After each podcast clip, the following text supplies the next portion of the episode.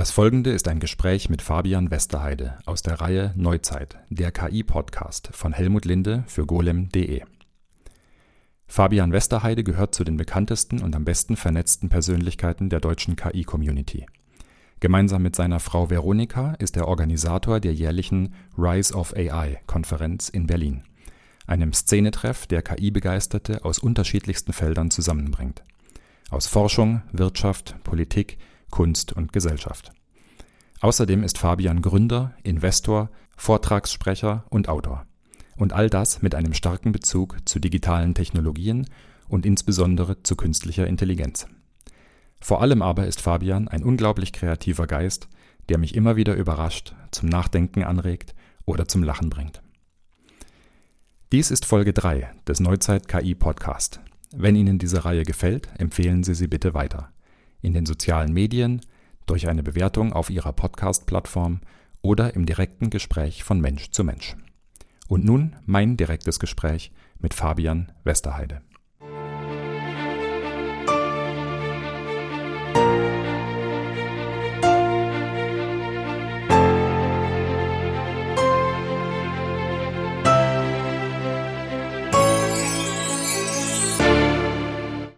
Fabian, du organisierst äh, zusammen mit deiner Frau Veronika alljährlich die Rise of AI-Konferenz in Berlin. Kannst du das Konzept der Konferenz beschreiben? Ich zitiere da ganz gerne die Worte unserer Gäste. Die einen beschreiben es als das Klassentreffen der KI-Industrie, die anderen als die Creme de la Creme, die sich jedes Jahr trifft. Äh, mein Konzept ist es, dass wir aus allen Bereichen des KI-Ökosystems, also Gesellschaft, Politik, Wirtschaft, Forschung, Startups, die Schlüsselakteure einladen und ihnen helfen, sich untereinander kennenzulernen, zu vernetzen. Das Ganze natürlich dann gleichzeitig so aufzuzeichnen, zu streamen, dass die ganze Welt daran teilhaben kann. Mir ist es ganz wichtig, dass das Ökosystem, in dem wir alle Teil sind, in dem Bereich der künstlichen Intelligenz, mindestens einmal im Jahr sich physisch treffen kann. Deutschland ist nun mal halt sehr ähm, föderal, ja, also überall haben wir kleine Hubs, weißt du, von Heilbronn zu München zu Berlin. Und es braucht halt einfach mal dieses jährliche Treffen wo sich alle zusammenkommen, die Rang und Namen haben oder auch gerne einsteigen möchten in das Ökosystem. Und das machen wir schon seit, ich glaube, bis seit acht Jahren.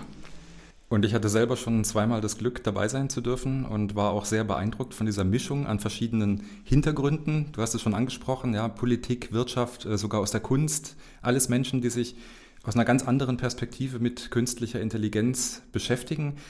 Wie ist es dazu gekommen? Auslöser war konkret, hatte ich so 2014 die Berliner Futuristen gegründet, Meetup, ähm, mit der Fragestellung, wann kommt die KI?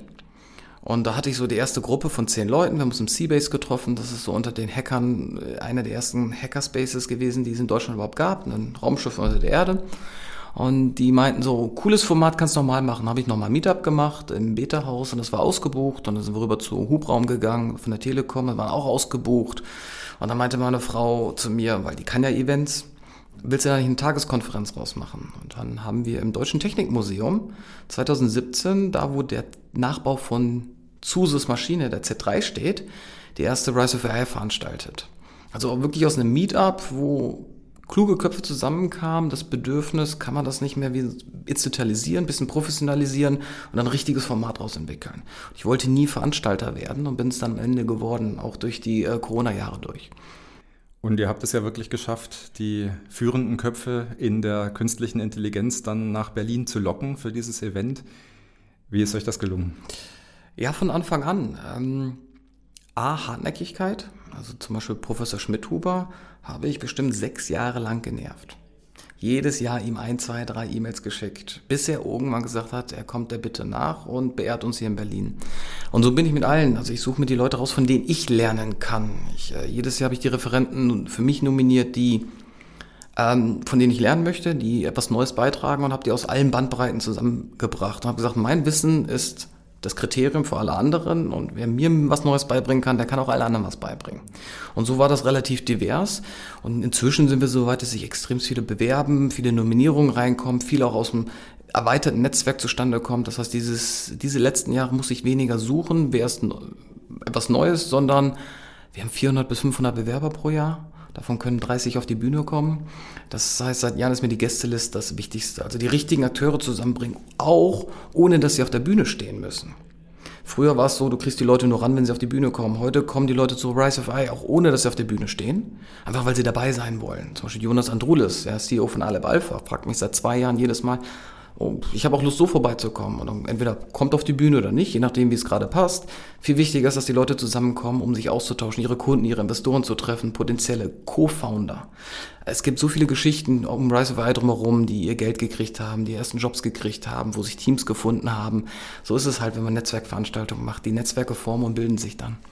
Und gerade der diverse Teilnehmerkreis ermöglicht ja auch äh, Gespräche, die es auf einer reinen Wissenschaftskonferenz oder auf einer reinen Industrieanwenderkonferenz niemals geben würde. Genau, also für mich ist ja die künstliche Intelligenz ein allumfassendes Thema geworden. Also die Politik hat Einfluss drauf, ist wichtig, die Wirtschaft hat Einfluss drauf, die Forschung hat Einfluss. Die Investoren sind ganz wichtige Impulsgeber für das Ganze, die Verbände sind wichtige Geber. Und das trifft sich dann halt alles auf der Konferenz und auf den größeren Ökosystem. Also wir sitzen ja heute beim KI-Park, das ist ja eine ganze Institution drumherum geworden. Dann können wir zu Merantix rübergehen, ein AI-Campus, die haben auch ganz viele Elemente. Also früher war es vielleicht sehr forschungslastig und heute ist es halt ein breites Thema geworden, wo wir alle Akteure zusammenbringen müssen. Und ich habe es immer, mich hat das immer genervt, wenn nur Politiker da waren oder nur Wirtschaftsakteure und die untereinander nicht ausreichend gesprochen haben.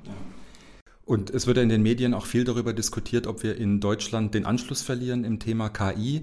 Äh, du bist jemand, der die deutsche KI-Community extrem gut kennt. Kannst du ein bisschen diese Community beschreiben? Was sind die Akteure? Wie lebendig ist dieses ganze Umfeld? Wie hat sich das vielleicht auch in den letzten Jahren entwickelt? Also ich kann ähm, Folgendes sagen. Ich habe die erste Studie gemacht zu dem deutschen ähm, Startup-Ökosystem. Da hatte ich 80 Firmen gefunden. Das war 2016. Heute sind wir, die letzte Studie äh, herausgebracht von Applied AI, sind wir bei ungefähr 400 bis 500 Firmen. Also der Markt hat sich deutlich vergrößert. Wir haben viel mehr Akteure, wir sind professioneller geworden. Ähm, Trotzdem ist es noch ein sehr familiäres Netzwerk und sehr offen. Also bei Rise of ist eine ungeheure kreative Energie, eine ungeheuer offene Energie. Jeder ist willkommen, ähm, jede Meinung ist willkommen und jeder hilft sich auch noch. Also es ist noch nicht so, dass die Frunde verteilt werden und die Grabenkämpfe angefangen haben, sondern alle sind im selben Boot und wir wollen zusammen, dass wir mehr KI haben und die richtige KI haben. Äh, das würde normalerweise auch ganz ausreichen. Ja, wir würden hier wachsen jedes Jahr und wir hätten mehr Startups und mehr Firmen, die das machen. Hätten wir nicht die USA und China, die ungeheures Tempo vorlegen und Druck machen. Das heißt, wir sind im Dilemma, dass unser Ökosystem international gesehen noch zu klein ist und noch zu schwach. Das haben wir jetzt auch bei der europäischen Gesetzgebung vom AI Act gesehen, dass wir nicht genug Stimme und Power haben, um wirklich zu lobbyieren, während so ein Google eine ganze Armee und Millionen Budgets hat für Lobbyismus. Mhm. Und das heißt, wir konkurrieren hier in Deutschland gerade gegen Big Tech aus den USA und das ist wirklich David gegen Goliath Kampf. Du reißt gerade schon ganz viele spannende Themen an, die wir alle noch besprechen und nacheinander abarbeiten sollten. Ich fange nochmal an mit den deutschen Startups. Du bist selber auch Gründer gewesen und hast auch investiert in Startups. Kannst du ein bisschen aus dem Nähkästchen plaudern darüber, was ein KI-Startup in Deutschland erfolgreich macht? Das ist eine ganz schwierige Frage. Also kurz im Hintergrund, ich habe 2014 Asgard Capital initiiert. Das ist äh, bis heute war das der erste Venture Capital Fonds, der nur auf künstliche Intelligenz sich fokussiert. Das war, ähm, da war ich meiner Zeit sehr voraus. Sehr voraus sage ich, weil es mir sehr schwer fällt, Geld von außen zu kriegen. Denn 2014, ja, KI, die kommt noch nicht oder das dauert noch so lange. Mach doch lieber mehr E-Commerce, hieß es. Ja, mach doch mal lieber sowas wie Lieferheld. Und ja, ich habe mich trotzdem durchgesetzt, das gemacht und habe also auch investiert und habe zehn Jahre Investmenterfahrung. Erste Kurzantwort ist, es gibt keine erfolgreichen deutschen KI-Startups. Das haben wir nicht geschafft. Mit erfolgreich meine ich so Unicorn-Status, wirklich groß. Weil der Markt noch zu klein ist. Wenig Geld ist reingeflossen, noch weniger Kunden sind da. Nichtsdestotrotz haben wir erfolgreiche Firmen oder erfolgreiche Geschichten. Ähm, Microps Industries, die machen, ähm, ich nenne mal, kognitive Systeme für Roboter, also bringen Robotern das Lernen bei, damit die in ihrer Welt interaktiv agieren können und in Echtzeit lernen und auch komplexe Aufgaben selber lösen können. Hochspannende Sachen, besonders für die Fertigung und Produktion. Das ist so ein 20-Jahres-Investment. Weil so eine Fabrik wird nicht jedes Jahr neu gebaut, sondern sagen wir alle 10 bis 20 Jahre. Das heißt, nur alle 10 bis 20 Jahre du die Möglichkeit, Roboter einzuführen und die nächste Generation zu machen. Sehr, sehr langwieriges Feld, aber großartige Firma. Existiert noch, wird erfolgreich bleiben, ist aber jetzt kein, kein Senkrechtstarter. Weil Roboter kann man, also Software für Roboter kann man nicht skalieren so einfach. Das ist ein sehr langsames Geschäft. Oder die Firma Palamind, die nicht mehr existiert oder die wurde gekauft und integriert, aber die Gründerin, Dr. Tina Klüwert, war damals noch Forscherin beim DFKI. Hatte ähm, über Deutschen Forschungszentrum für genau, künstliche Deutsches Intelligenz. Forschungszentrum für künstliche Intelligenz, also eine der renommiertesten Schulen, die wir in der KI haben in Deutschland, hat also als Forscherin gegründet. Ich war der Lead-Investor in der Firma. Die Firma haben wir dann verkauft. Sie ist dann später vom CTO zum CEO geworden, weil mir der CEO abgehauen ist. Sie hat es erfolgreich verkauft, hat dann mehrere Jahre noch in der Firma beim Käufer gearbeitet, mehrere Firmen noch integriert, hat also da eine Managementaufgabe gehabt, ist heute Direktorin vom Kiez, wo sie äh, in einem der Pilotprojekte des deutschen Staates hilft, aus der Forschung angewandte KI auszugründen. Das heißt, sie sitzt genau da zwischen Forschung und angewandter KI, kann da also sehr viel Wissen machen, plus sitzt auch im Zukunftsrat von Bundeskanzler Olaf Scholz. Das heißt, sie findet auch in der Politik das richtige Gehör. Und das finde ich zum Beispiel eine ganz tolle Werdegang. Da ist selbst die Firma nicht so erfolgreich gewesen für mich als Investor. Ich habe Geld verdient, aber nicht so viel Geld, dass ich jetzt super glücklich bin. Aber mich freut es der Werdegang der einzelnen Akteure und Leute. Das heißt, die haben sich weiterentwickelt und wir wachsen ja alle zusammen. Das sind gemeinsame Geschichten, die sich aufgebaut haben. Es ist ganz schön zu sehen, wer wo am Ende landet und jeder findet auch seine Heimat. Und du sagst aber auch, äh, deutsche KI-Startups sind nie wirklich groß geworden oder zumindest nicht wirklich schnell groß. Und in den USA auf jeden Fall sehen wir doch ganz andere Vorbilder. Springen Woran, wir direkt zu Foundation Models, LMMs. Ja, okay. Ja. Also Foundation Models, das sind also solche Modelle, äh, die zum Beispiel äh, die Grundlage für ChatGPT bilden, also generische Modelle, die nicht für einen speziellen Anwendungsfall trainiert wurden, sondern auf denen man dann aufsetzen kann und mit denen man dann spezielle Anwendungsfälle umsetzen kann. Genau, also extrem auf großen Datenmengen vortrainiertes Wissen. Also ich würde immer sagen, der Kindergarten in die Grundschule. Das Wissen ist schon mal da, das heißt, ich habe Fähigkeiten, mit denen ich arbeiten kann als Endkonsument. Da ist OpenAI mit einer 30 Millionen Finanzierung sehr weit vorne. Und dann kommen so Firmen wie Anthropic und Stable Diffusion etc., also die alle so bewertungstechnisch bei so ein paar Milliarden inzwischen liegen. Wenn ich das ranke und die Chinesen rausnehme, kommt auf Platz 11 oder 12 die Firma Aleph Alpha. Das ist das Heidelberger Startup. Das ist das Heidelberger Startup von Jonas Andrulis. Und dann kommt auf Rang 15, 20, 30 wahrscheinlich die neue Firma Neonic ja, von Vincent Kann, äh, Hans Uskorei, Dr. Feijou. Ähm, und die konkurrieren. Das heißt, unsere beiden bestfinanziertesten Firmen sind nicht in der Top 10 weltweit und vielleicht mal gerade so in den Top 20. Das ist schon gut, aber das bedeutet auch, mit welcher Konkurrenz wir gerade unterwegs sind. Und die Chinesen habe ich jetzt mal rausgerechnet, weil das andere Zahlen sind. Alleine in den USA, äh, in China haben wir 80 Foundation-Modelle inzwischen. 80. In Deutschland komme ich auf zwei bekannte, ne, eigentlich nur Aleph Alpha, die gibt's. Neonic entwickelt's noch. Und dann gibt es noch so wie Xine AG oder wie auch Ella AG, also so ein paar Startups, die schon eine ganze Weile unterwegs sind, aber noch nicht diese Größe und Komplexität haben. Also auch bei dem Thema laufen wir hinterher. In der Umsetzung, in der Forschung kommt ganz viel von deutschen Universitäten und deutschen Forschern. Aber wie immer wird es da umgesetzt, wo das Geld am schnellsten fließt. Ja, ganz genau. Und was glaubst du, sind die Gründe, warum wir es nicht schaffen, aus der Grundlagenforschung, in der wir sehr, sehr stark sind in Deutschland, wirklich auch in die industrielle Anwendung zu gehen. Warum kriegen diese Firmen denn in Deutschland nicht das Geld? Diverse Gründe. Also wir können mal gucken auf die großen Hubs, USA und China, was die anders machen. Ähm, erstens, die deutschen Forscher forschen sehr gerne, werden auch, ihre Anreizsysteme sind so, sie wollen viel forschen, viele Papers schreiben, veröffentlicht werden. Ihre Budgets und ihr Renommee hängt davon ab, dass die in der Wissenschaft gesehen werden. Dass die Startups gründen, zahlt nicht ein auf ihr Konto. Dass sie irgendwie in irgendwelchen Gremien sitzen, zahlt nicht ein auf ihr Konto. Ich habe also sehr viele KI-Forscher getroffen, die machen KI-Forschung, aber die haben kein Anreiz und Interesse, daraus Firmen zu machen. Warum glaubst du, dass das in den USA anders ist? Weil das, die Akademie funktioniert in den USA ja auch erstmal so, dass man veröffentlichen muss, um erfolgreich zu sein. In der Akademie. Warum glaubst du, dass man in der USA mehr Drive hat, dann Ausgründungen zu machen aus Universitäten? Das ist jetzt meine persönliche Erfahrung. Ich habe auch in den USA studiert und habe ich festgestellt, dass die akademischen Dozenten auch oft aus der Praxis kommen. Also wir haben viel mehr Dozenten in den USA, die Praxiserfahrung haben und Realität kennen. Hier haben wir ähnlich wie Berufspolitiker, Berufswissenschaftler, die haben in ihrem Leben noch nie am Fließband gestanden und gearbeitet. Ähm, das heißt, ihnen fehlt ganz oft der Praxisbezug in der Politik und in der Forschung.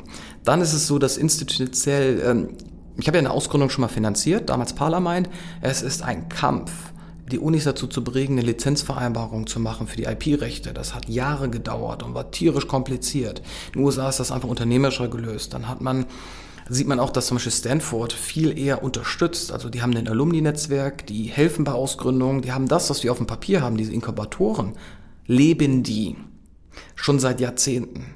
Das heißt, da war die Forschung schon immer sehr gründungsnah und investorennah. Das heißt, diese Netzwerke befruchten sich. Wir springen mal rüber nach St. Gallen, und da habe ich auch studiert. Die sind besser weil die von vornherein Startup-Clubs haben, die und ähm, die Dozenten dort sind viel dichter an der Materie dran, weil die viel mehr Gelder reinholen aus der Industrie als nur aus Forschungsgeldern. Heißt, die müssen viel praxisorientierter arbeiten und werden äh, veröffentlichen mehr Bücher, die gründen einzelne Institutionen, die gründen eigene Firmen. Da ist der Professor bereits Unternehmer und zieht natürlich unternehmerische Doktoranden an. Dann haben wir es auch so, dass in den guten Systemen die Doktoranden ermutigt werden zu gründen, während bei uns oft die Doktoranden ermutigt werden, doch weiter Doktorand zu bleiben weil das spielt ja besser für den Dozenten ein oder für den Professor ein, der seine Papers mit veröffentlichen kann. Wir haben also die falsche, eine andere Generation an Professoren und Strukturen, die das nicht fördern. Und das ist bei jüngeren Dozenten oft cooler, also die sind oft lockerer drauf, das merke ich auch bei Rise of AI. Die jungen Dozenten sind viel lockerer, sprechen höher und da gibt es so die Ausnahmen. Christoph von der Malzbock ist so einer, Hans Uskoreit ist so einer, der hat Dutzende Firmen schon gegründet. Aber es gibt ganz wenige davon. Liegt es vielleicht auch daran, dass die Struktur unserer Industrie, unsere Branchen eine andere sind und die Ergebnisse der KI-Forschung nicht so leicht kommerzialisieren können, wie das in den USA der Fall ist. Wenn ich mir in den USA die wertvollsten, die größten Firmen anschaue, sind das ja sehr oft welche, die stark in der Software sind. Das sind äh, E-Commerce-Plattformen, Suchmaschinen, äh, Softwareanbieter wie Microsoft, äh, Firmen wie Tesla, die also sehr stark auf die Softwarekomponente beim Auto in dem Fall ähm, abzielen. Und die haben alle Wertschöpfungsströme, in denen sie eine KI sehr, sehr schnell kommerzialisieren können. Und daher sind solche Firmen natürlich auch viel mehr geneigt, Geld in die Forschung zu investieren. Ja, während wir mit unserer Struktur in Deutschland vielleicht auch nicht so schnell nutzbare Anwendungsfälle für die KI haben oder beziehungsweise das Potenzial dann im einzelnen Anwendungsfall nicht ganz so groß ist. Also dazu mehrere Gedanken. Das erste ist, äh, wenn ich mir angucke, wer am meisten investiert in KI, auch forschungstechnisch, sind das schon die großen Konzerne, also Nvidia, Alphabet, Meta, äh, Google und Tesla und Microsoft. Das heißt, ähm, die Forschung aus den Universitäten ist auch in den USA gar nicht mehr so ausschlaggebend. Die meisten Papers, die wir kennen, wurden übrigens von Alphabet Google teilweise veröffentlicht. DeepMind, großartige Institutionen und ganz, ganz viele Papers, die uns heute vorangetrieben haben, kamen von DeepMind raus, die zwar forschungsnah sind, aber kommerziell orientiert am Ende. Ähm, das heißt, wir haben da einen Shift gesehen und den sehe ich immer noch, dass ganz viel von diesem Wissen aus den Konzernen direkt rauskommt, gar nicht mehr so aus den Universitäten. Also die Universitäten haben in den letzten zehn Jahren massiv an Stellenwert verloren für eigene Innovation. Die Leute, die sie Ausbilden sind nach wie vor wichtig. Das zweite ist, ist rächt sich das in Deutschland, was wir seit 20 Jahren verpeilen, nämlich die Digitalisierung. Wir haben keine große digitale Wirtschaft. Die haben wir nie aufgebaut, die haben wir nie gefördert und deswegen können wir nicht drauf setzen. Umso wichtiger ist es, dass wir jetzt heute beide miteinander reden und ähm, weiter diesen Dialog führen, weil die erste Runde, das Endkonsumentenspiel, das ist in amerikanischer Hand. Unsere Smartphones sind aus den USA, unsere Siri, Alexa, äh, unsere ganzen Computer, alles amerikanisch gesteuert. Aber die Amerikaner sind noch nicht in der Industrieanwendung drin. Das heißt, wenn ich jetzt zum Mittelständler gehe und frage, welchem System du überhaupt läufst, sind das ganz andere Firmen, die wir gar nicht kennen und die müssen wir ansprechen. Wenn jetzt Microsoft gerade mit Copilot von oben drauf kommt und von oben, Top-Level, alles in der Firma anfängt zu steuern, müssen wir rechtzeitig entweder Mid-Level oder darunter anfangen, unsere eigenen KI-Modelle zu haben, unsere eigenen Datenströme zu haben. Also, dass zum Beispiel die deutsche Automobilindustrie in sich Datenhoheit hat, das heißt in sich anfängt, wie eine Genossenschaft ihre Daten zu teilen und damit einen unschlagbaren Wettbewerbsvorteil hat gegenüber allen ausländischen Konzernen. Weil das ist ein großer Vorteil. Wir haben so viele Lieferanten in diesem Ökosystem hier in Deutschland sitzen. Wir haben eine ähnliche Kulturverständnis, wir haben ähnliche äh, Normen und Regeln. Und wenn wir das poolen, dann sind wir viel wettbewerbsfähiger als das Ausland. Und es gibt ein paar Industrien, die das auch schon geschafft haben, durch interne Kartelle, nationale Kartelle, aber internationalen Wettbewerb. Da müssen wir Deutschen auch unseren Schatten überspringen und sagen, was, was, wir müssen auch mal an uns denken, wir müssen auch mal unsere heimische Industrie fördern. Wir müssen nicht das Land sein, das am offensten ist von allen, sondern dass wir uns mal die Firmen und Industrie aussuchen, die wir stärken können. Und da fangen wir an mit Maschinenbau. Ganz wichtiges Thema. Wenn ich den Maschinenbau digitalisiere, digitalisiere ich die Welt mit unseren Standards. Hm. Ähm, du sagst also, wir können jetzt nicht einfach äh, sagen, wir haben das KI-Rennen verloren und geben jetzt auf, sondern wir müssen eigentlich die KI als eine grundlegende Technologie begreifen, so wie die Elektrizität, sagen wir mal, die jetzt einfach da ist und die wir aber in unterschiedlichsten Bereichen einsetzen können und diejenigen, die es am besten schaffen, diese Technologie einzusetzen, zum Beispiel im Maschinenbau, die werden dann auch das Rennen gewinnen. Genau, also wenn ich das Strombild nehme, dann wurden die ersten Leitungen in die Haushalte gelegt, damit die Strom haben und Elektrogeräte anschließen können. Das machen die Amis schon. Aber viel interessanter war es doch, die Fabriken, also die alten Manufakturen anzuschließen. Auf einmal haben die Strom gehabt und auf einmal gab es die ersten, nicht nur Dampfmaschinen, sondern elektrischen Geräte, die ähm, damit arbeiten könnten. Und dadurch kamen neue Produktionswege zustande, neue Straßen, neue Produkte kamen zustande. Und das Spiel ist noch nicht vorbei. Aber es ist knapp. Also ich wurde vor ein paar Tagen gefragt, was die Empfehlung wäre für Herrn Scholz zu dieser Thematik. Da habe ich gesagt, Zeitfenster 18 Monate. Weil in 18 Monaten passiert noch so viel. Und deswegen müssen wir jetzt dranbleiben, um die Industrie zu digitalisieren und um KI für die Industrie zu entwickeln. Wofür wir national profitieren, was unseren Wohlfahrtsstaat angeht, was unsere Arbeit angeht, was unseren Zukunftsstandort angeht. Also nicht das nachbauen, was die Amis schon haben, sondern unsere eigenen Lösungen finden für das, was die Amis noch nicht entwickelt haben. Und äh, als jemand, der eben viel mit Startups gearbeitet hat, wo siehst du die größten Chancen im Augenblick für Startups? Gibt es bestimmte Bereiche, bestimmte Branchen, bestimmte Technologien, wo du glaubst, dass jetzt richtig viel Potenzial drinsteckt? Also zum einen ist natürlich äh, KI sehr, sehr vielschichtig. Also ähm, nach wie vor Evergreen ist im Gesundheitsbereich, im Finanzenbereich. Ich würde viel gerne Startups sehen, die im Bereich Maschinenbau was machen, im Bereich Produktion. Ganz großes Thema. Ähm, leider sind gerade so Berliner Gründer zu weit weg von der wahren Industrie. Das heißt, wir sehen gerade die technischen Gründungen eher so im Münchner Bereich oder in Baden-Württemberg.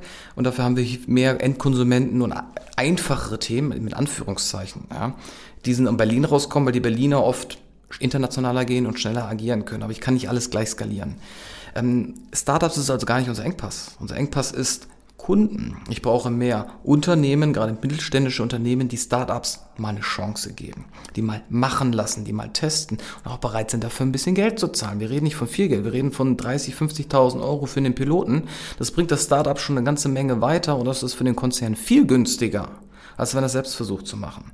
Die Konzerne sind schon so weit, die haben Innovationsabteilungen, die haben Strategen drin, die wissen eigentlich schon, wie sie im Ökosystem kommunizieren, aber alles so unter dem Großkonzern, unter dem DAX-Level, da fängt es schon an, also schon im MDAX oder SDAX, da ist gar keine KI-Kompetenz mehr vorhanden bei vielen Unternehmen. Die brauchen diesen Nachholbedarf und das Deutsche ähm, Unwort dafür ist ja immer, ja, mir geht's ja gut, jetzt brauche ich's nicht. Oder sie sagen, nee, mir geht's jetzt nicht gut, jetzt habe ich keine Zeit dafür. Und kein Geld. So, und das ist eigentlich das Gegenteil. In guten Jahren muss man investieren und in schlechten Jahren auch. Und ich glaube, es ist auch ganz wichtig, dass jetzt wirklich der Zeitpunkt gekommen ist, wo das geht.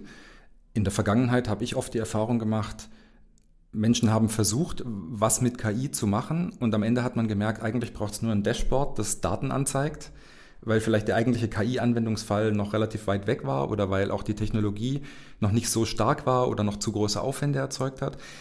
Aber ich glaube, jetzt kommen wir an den Punkt, gerade mit diesen Foundational Models, äh, wo KI auch sehr, sehr schnell einsetzbar wird und auch sehr schnell Nutzen stiften kann im Unternehmen. Dadurch, dass einfach so viel Wissen und so viele Fähigkeiten schon in diesem Modell drin sind, man muss es nur noch rausholen. Jetzt nehmen wir doch mal zwei Beispiele. Also das ist einmal OpenAI und ein Neonic. Also OpenAI hat jetzt rausgebracht Enterprise GTP. Ähm, Microsoft vertreibt das zusammen mit Copilot. Das heißt, Microsoft hat jetzt die Oberfläche gehabt, dass wir so ein Siri fürs Geschäft haben. Das heißt, ich sitze am Rechner und kann meine KI fragen, was sind die aktuellen Umsatzzahlen? Kannst du die interpretieren? Kannst du die aufschlüsseln? Stell mir mal ein Feedback äh, der letzten Meetings, die ich verpasst habe. Gib mir eine Zusammenfassung. Also diese, diese Intelligenz, ja, diese Assistenz, die da ist, die Sekretärin, die da ist, die habe ich auf einmal. Nur, dass die Zugriff hat auf fast alle Daten. Das wird eine Weile dauern, bevor Microsoft sich durcharbeitet, aber sie sitzen jetzt auf dem Rechner schon drauf. Und Enterprise GDP ist natürlich wunderbar für jeden, der sonst OpenAI-Produkte benutzt hat. Der darf das jetzt machen in einer geschlossenen Umgebung. Heißt, meine Daten von Nehmen wir jetzt mal Beispiel, ich bin Deutsche Bank, die landen nicht bei der Commerzbank danach, sondern die bleiben in dem System. Ähm, das sind ja alles vortrainierte Modelle und die wollen wir anreichern mit Fachwissen. Also diese ganzen Modelle, Foundation-Modelle sind, wie gesagt, Schulausbildung soweit fertig. Manche werden besser, dass sie vielleicht auch Abiturtauglichkeit haben. Die Firma Neonic sagt, wir wollen eine Hochschulreife hinkriegen und zwar den Maschinenbaumastern. Das heißt, die sagen, ja, wir nehmen auch ein Modell, wir trainieren das vor, aber von vornherein für Automobilwissen oder Chemiewissen oder Maschinenbaumwissen. Und dann gehst du zu einem Kunden wie Daimler hin und dann kann Daimler seine Daten reinspielen und dann haben wir wirklich ein Wissensnetzwerk das die Zusammenhänge besser zurückgeben kann. Und das ist eine Sache, das entwickelt sich in den nächsten Monaten bis Jahren. Und das wird eine ganz andere Dynamik haben. Das heißt, wir sitzen am Rechner, haben eine riesige virtuelle Datenbanken von allen Prozessen, von allen Daten, von allen Mitarbeitern. Und ich frage das System, Fragen und das kann sie mir beantworten. Das kann mir Dinge rausspucken und das kann es später auch direkt in die Slides übertragen oder direkt in das System übertragen. Das macht es einfach viel intuitiver, mit diesen Maschinen dann zu arbeiten. Und da sind wir gerade so bei. Und das ist natürlich ein ganz spannendes Spiel. Wer, wer gewinnt das Rennen um diese Domain-Expertise? Weil OpenAI wird nie das beste Auto konzipieren können oder das beste neue Flugzeug. Das heißt, irgendjemand wird für Boeing, nur für Boeing ein LMM bauen, damit Boeing damit viel besser und schneller ähm, sich selbst hinterfragen kann, ihre Prozesse steuern können. Und das braucht Vertrauen. Und da fangen wir wieder an, mit welchem System werde ich vertrauen? Traue ich einer amerikanischen Firma meine ganzen internen Daten zu? Oder braucht es wirklich das deutsche Unternehmen, das das kann, vielleicht nicht so gut wie die Amerikaner, aber gut genug, dass ich Vertrauen habe, da meine Daten reinzuspielen? Wobei das Vertrauen haben wir eigentlich, denn viele große deutsche Unternehmen verwenden Cloud-Provider, die die Daten ja dann auch in Amerika aufbewahren oder wo zumindest die kommerzielle Hoheit über diese Daten, also physisch dann in den USA liegt. Oh, da würde ich sagen, das ist Naivität und Unwissenheit. Also zum einen ist es illegal, seit, äh, seit GDPR müssen die Daten in Europa verarbeitet werden. Und wenn ich eine Microsoft frage, sagen, natürlich verarbeiten wir die Daten in Dublin oder so etwas. Also wenn es sich um persönliche Daten handelt. Ne? Also eine Konstruktionszeichnung für ein Flugzeug äh, kann ich auch weiterhin natürlich in den USA Oh gut, das wusste ich zum Beispiel nicht, halte ich für grob fahrlässig. Wirklich für grob fahrlässig, dass ich meine Konstruktionsdaten nie in die USA spielen würde. Ähm, weil die Amerikaner sind Egoisten und denken nur an sich, die Chinesen noch schlimmer, aber die Amis denken natürlich nur an sich und die würden das auch für sich benutzen, weil die, die viel stärker ihre heimische Industrie fördern, sonst wären sie nicht so erfolgreich geworden.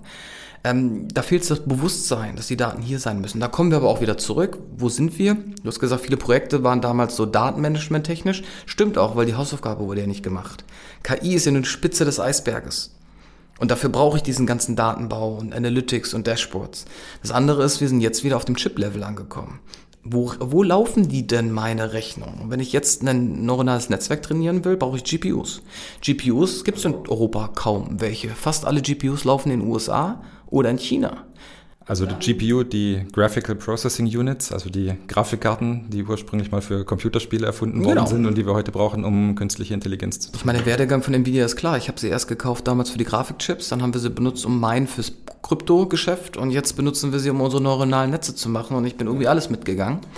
Ähm, die sitzen halt, amerikanische Firma, 80% Monopol, weil die bieten einfach die leistungsfähigsten ähm, Prozessoren dafür an und ähm, Chips. Amerikanische Firma verkauft, wie sie es wollen, übrigens weniger nach China jetzt, weil es auch politisch äh, mitbestimmt wird. Und äh, deutsche Firmen haben gar keinen Zugriff. Also ich habe jetzt mit ein paar Firmen gesprochen, die haben gutes Geld eingesammelt, aber die kriegen keine Hardware. Die haben eine Warteliste auf Hardware. Und das ist doch mal traurig. Das ist so, als ob wir jede Menge geile Autos bauen, aber wir haben noch keine Autobahn. Und da rächt es sich, dass wir keine Rechenzentren haben in Europa mit diesen Chips. Und das müssen wir jetzt auf einmal nachholen. Und da fängt jetzt die Politik an und sagt, oh, 10 Milliarden für Intel, aber das löst mein Problem nicht, weil Intel kann gar keine GPUs produzieren. Also die ganze Wertschöpfungskette der Mikrochips ist nochmal ein Thema für sich, das auch äußerst spannend ist. Ne? Es gibt, äh, ich glaube, drei Firmen, die solche Grafikkartenchips prinzipiell designen können heute. Ne? Wir haben äh, Nvidia, sagtest du schon, klarer Marktführer. Äh, wir haben noch AMD und Intel.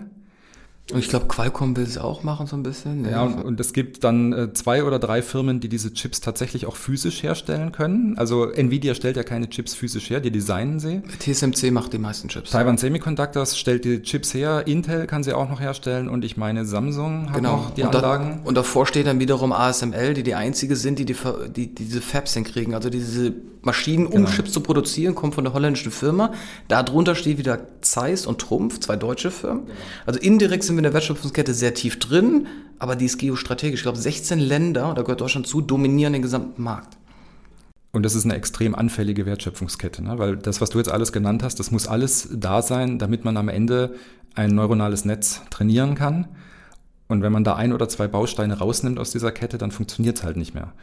Ähm, das heißt, wir haben also strategisch auf jeden Fall die Fragestellung, wie ähm, können wir uns das überhaupt leisten, dass so große Teile unserer Wertschöpfung in der Wirtschaft auf so wenigen Säulen stehen letztendlich. Wer für die Politik eigentlich einfach, äh, der Politik fällt es schwer, in Software zu investieren, aber in Hardware wäre einfach viel einfacher. Und wir bräuchten jetzt in den nächsten 18 Monaten mehrere Rechenzentren in Deutschland, wo wir deutsche Daten mit weniger Latenz auf bestmöglichster Cloud-Kapazität, aber lokale Cloud-Kapazität nutzen könnten.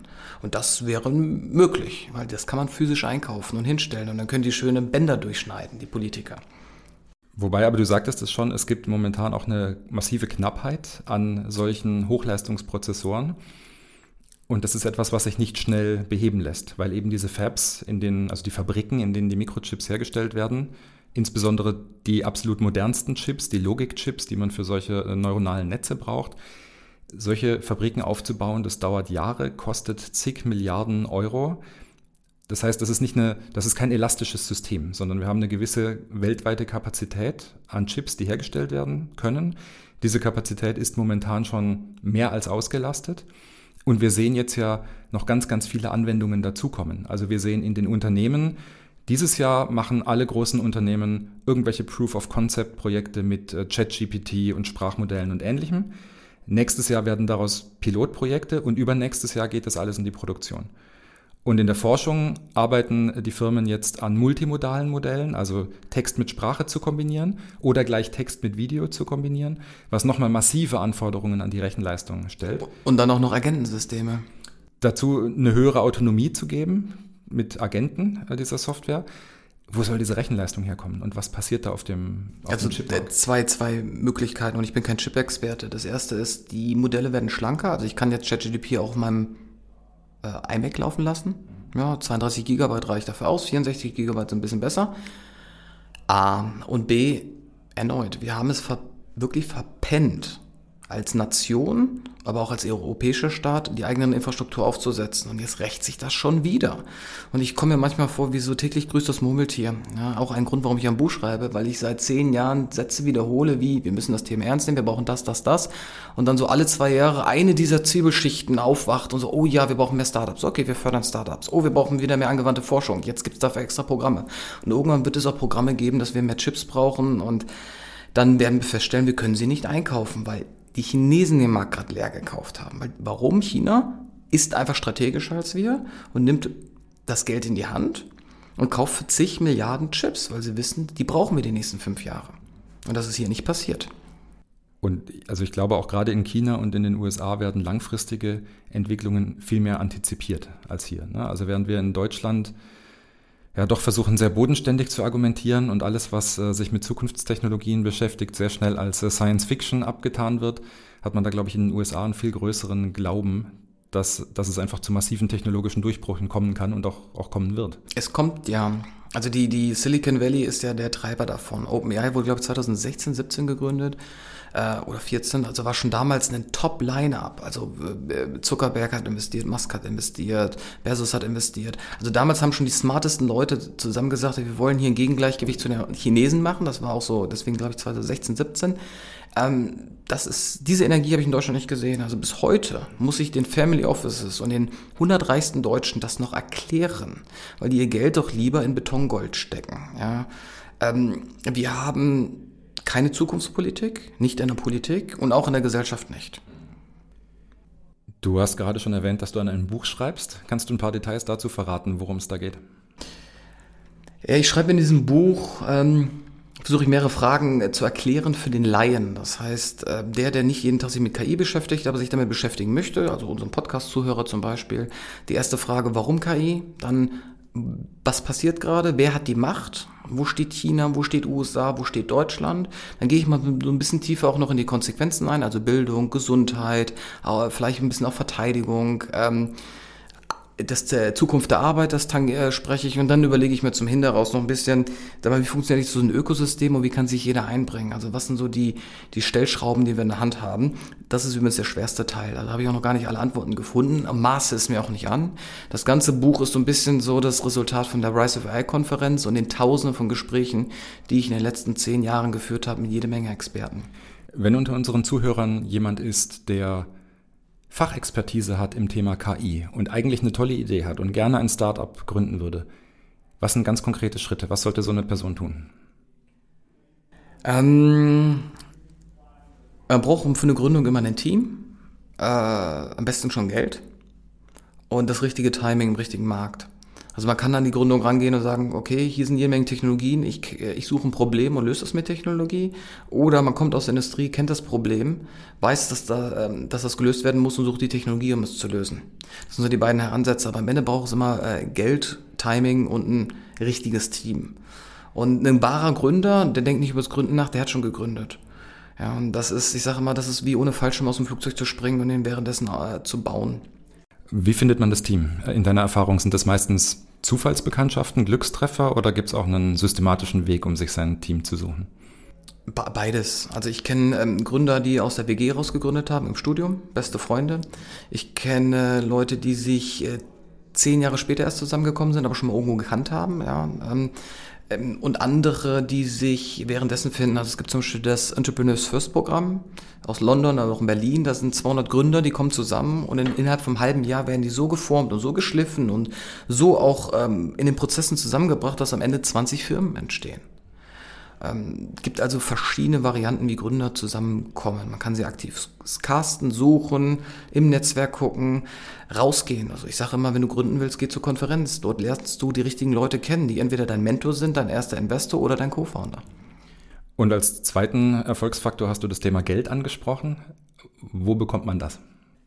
Ähm, ja, Kapital ist immer notwendig. Also die ersten wie soll ich das sagen? Leider sind wir in einer Welt, wo ähm, Gründen teilweise nicht umsonst verschrien ist als ein Rich Kid Phänomen.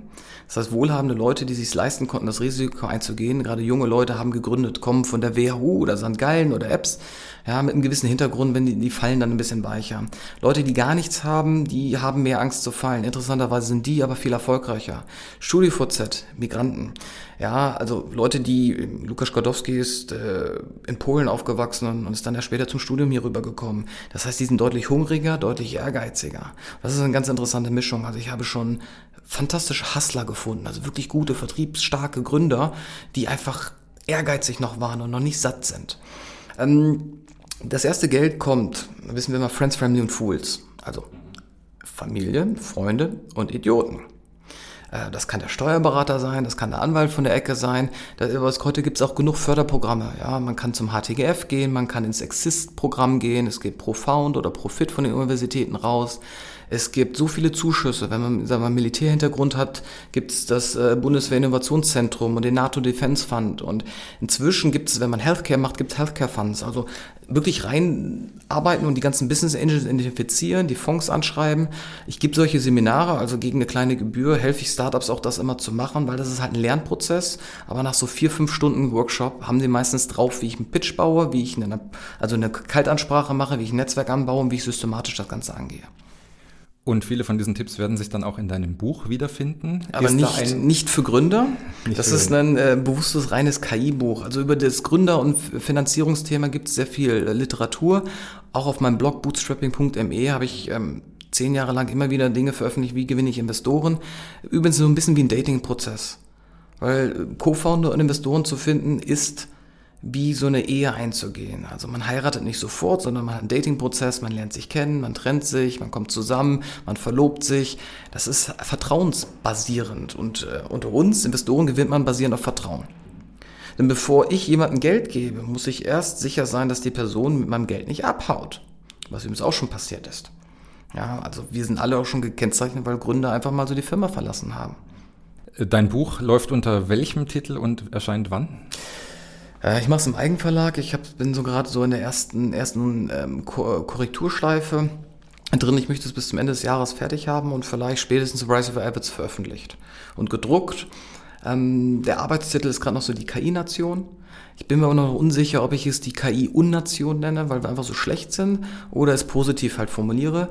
ChatGDP hat mir jede Menge Buzzwords ausgespuckt, so wie die KI-Revolution oder äh, Intelligenz für Deutschland, aber ich bin nicht ganz so reißerisch. Es muss ein guter, knapper, präziser Titel sein, der mir irgendwann beim Spazieren, Wandern und Schlafen vielleicht einfällt. Der kommt aber als alles letztes. Deswegen Arbeitstitel nennen wir es mal die KI-Nation. Gut, und äh, Zuhörer dieses Podcasts sind natürlich herzlich eingeladen, auch Vorschläge einzuschicken. Oh, absolut. Ich bin total offen für Feedback und so mache ich es auch. Ich bin übrigens auch Einladung für mich, Fabian Westseite, auf LinkedIn einfach adden, ich nehme jeden an und ich liebe es, LinkedIn zu nutzen, um auch das Coverdesign, die ersten Kapitel, die Strukturen und auch die, die ganzen Titel einzuspielen und zu gucken, was so die Crowd denkt und fühlt, weil ich weiß ja gar nicht alles, sondern verlasse mich da immer wieder auch auf die selektive Schwarmintelligenz. Ich würde mit dir gerne auch noch ein bisschen über die mittelfristige Zukunft sprechen. Wir haben jetzt ja sehr viel über den Status quo der KI geredet und darüber, was äh, Deutschland im kurzfristigen Horizont tun muss. Mittelfristig stellt sich sehr stark die Frage nach sogenannter starker künstlicher Intelligenz oder Artificial General Intelligence. Kannst du erst einmal beschreiben, was du dir unter diesen Begriffen vorstellst? Ich stelle mir vor eine Pyramide. Und ganz oben auf dieser Pyramide thront die allumfassende, mächtige, gottgleiche Intelligenz. Und darunter kommen die nächsten Level der Intelligenzen. Und dann kommt irgendwie die menschliche Intelligenz. Und ganz unten habe ich rudimentäre Schwarmintelligenzen, die wie Ameisen und Bienen ganz viele Sachen lösen.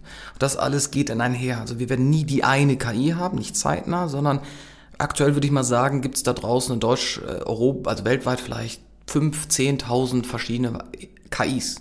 Ja, und die eine optimiert halt nur Temperatur in Serverparks, ja, oder Energieoptimierung, die andere steuert Gleissysteme und die andere ist ein komplexer Trading-Algorithmus, die Milliarden an Wechselwährungen jedes, jeden Tag hin und her schiebt. Also wir haben eine ungeheure Bandbreite und wir beide das, äh, wollen ja drüber sprechen, was ist, wenn diese eine immer intelligenter wird. Also wir haben die eine Systeme, die halt ganz viel steuert ja, also zum Beispiel eine ganze Fabrik. Oder wir reden über die KI, die halt immer mehr Daten hat, immer wissender ist, immer mächtiger wird. Also diese sogenannte AGI oder Superintelligenz. Und wie ich die mir vorstelle, es ist abstrakt ganz schwierig vorzustellen. Also die AGI wäre für dich schon das, was ganz, ganz oben sitzt? Oh, die sitzt schon relativ in dem, sagen wir, 100 Stockwerken, sitzt die schon mal so in Stockwerk 80 vielleicht. Ähm, und was, was wäre für dich der Name einer Intelligenz, die einen typischen Menschen ersetzen kann in Bezug auf seine Arbeitsleistung. Also eine Person, äh, die, sagen wir mal, im Homeoffice arbeitet, so wie ich. Welche Stufe von KI wäre es, die mich ersetzt? Narrow AI. Also eine enge künstliche Intelligenz, denn wir sind sehr gut darin, unsere Arbeit zu automatisieren und durch Prozesse und Software äh, nicht überflüssig zu machen, sondern effizienter zu machen. Unser kapitalistisches System basiert darauf, dass wir immer effizienter werden. Für mich äh, wird eine KI dich ganze Weile nicht ersetzen, aber Teile von deinem Aufgabenspektrum. Also ich habe schon ganz viel outgesourced an die KI. Ich habe viele Automatisierungen drin, ob es ein guter Spamfilter ist, ob es ChatGPT ist, ob es Midjourney ist. All diese Werkzeuge sparen mir Zeit, die ich normalerweise auf Fiverr verbracht habe oder mit meinem Grafikdesigner verbracht habe. Das heißt, ich mache die Sachen selber, kriege aber viel schneller Resultate als Menschen zu haben. Das heißt, der Kuchen ist ein bisschen kleiner geworden auf der einen Seite, weil ich Freelancern oder intern Team Ressourcen nicht abrufe und brauche. Das haben wir bereits heute und das wird auch eine Weile bleiben und das wird hoffentlich dann immer eine KI sein, die uns überlegen ist. Also wenn die KI, also ich habe viele Freunde, die äh, Trading-Bots haben. Da sind deren Modelle drin, aber die, die Bots sind viel schneller und viel effektiver und viel besser drin. Genau, das ist sehr, sehr spezialisierte KI. Das ist spezialisierte. Die den Menschen unterstützt, die sozusagen im Tandem mit dem Menschen mhm. arbeitet, die aber den Menschen nicht eins zu eins ersetzen wird in Bezug auf seine Arbeitsleistung. Ja, aber wenn es ersetzt wird auf meine Arbeitsleistung, dann bin ich ja selbst verantwortlich dafür. Also nehmen wir das Beispiel von Anwälten. Ähm, es gibt eine schöne Firma, eine ehemalige Portfoliofirma da draußen, die haben einfach ein eigenes Foundation Model genommen, ihre ganzen Rechtsunterlagen äh, da reingepackt und können jetzt Klageerwiderung viel, viel schneller machen. Äh, bedeutet, die können 70.000 Verfahren pro Tag produzieren. Dafür brauche ich bis dato locker 70.000 Anwälte, mhm. wenn überhaupt. Das, der, heißt nicht, dass irgendein Anwalt entlassen wird. Das bedeutet nur, dass der Kuchen für generische Anwälte weggeht. Das heißt, ich brauche weniger Anwälte, um meine Mieterhöhung zu widersprechen oder um das Parkticket zu widersprechen oder um meine Flugerstattung zu kriegen. Das sind heute Software oder Bots, die das für mich viel schneller automatisieren und machen. Und dieser Kuchen wird immer größer. Ich packe das, ähm, ich habe einen Arbeitsvertrag, ich rufe nicht mehr den Anwalt an oder suche mir den Anwalt an, ich packe das heutzutage auf eine Webseite und dann wird entweder eine KI das prüfen mit einem menschlichen Feedback drin, das ist dann so, es kostet 30 Euro und ich habe für 30 Euro einen geprüften Arbeitsvertrag mhm. und spare mir den ganzen Prozess von Suche des Anwaltes, Beziehung, Mandantenvereinbarung, 300 Euro Stundenlohn zu zahlen. Das heißt, dieser low-hanging fruit, dieses Massengeschäft, das geht weg. Mhm. Den Anwalt, den ich aber brauche, weil er mich vor Gericht vertritt, den brauche ich weiterhin. Den Anwalt, der mir eine kreative Lösung entwickelt, den brauche ich weiterhin. Und das wird noch eine ganze Weile sein. Es wird aber immer dieser Wettbewerb sein. Ich als Anwalt, wie spezialisiere ich mich so sehr, dass ich entweder mit der Maschine besser bin oder signifikant besser bin als eine Maschine?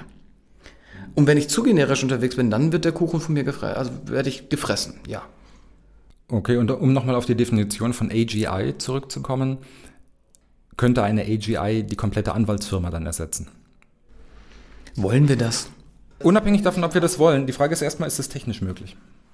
Und nicht heute, sondern ist es technisch irgendwann mal möglich? Also was heute schon technisch möglich ist, dass ich ChatGPT sage, bitte verdiene mir Geld, baue mir einen Trading-Bot, äh, baue mir eine Webseite und mit AutoML und anderen Tools kann ich das sogar heutzutage No-Code umsetzen. Also es gibt genug Leute, die experimentiert haben und gesagt, ich habe 50 Euro Budget, ähm, ChatGPT hilft mir daraus 500 Euro zu machen und das hat funktioniert. Mhm.